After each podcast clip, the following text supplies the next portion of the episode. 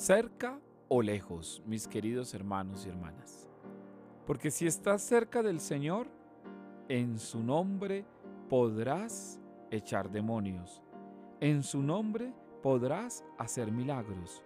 En su nombre podrás llegar a muchos con el mensaje del reino.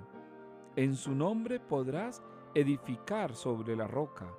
En su nombre podrás estar cerca para que otros también se acerquen. Pero si estás lejos, ¿qué pasa en tu vida si se alejas y te alejas de Jesús? Si otros se alejan de Jesús, Jesús se entristece.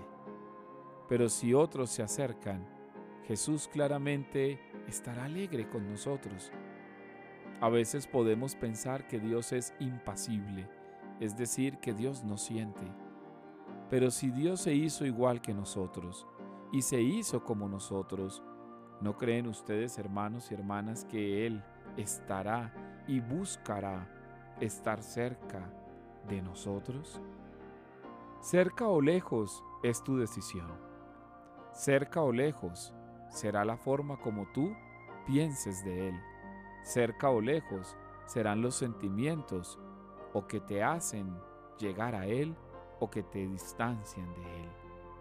Hoy el Señor en el Evangelio nos podría decir, nunca os he conocido, alejaos de mí.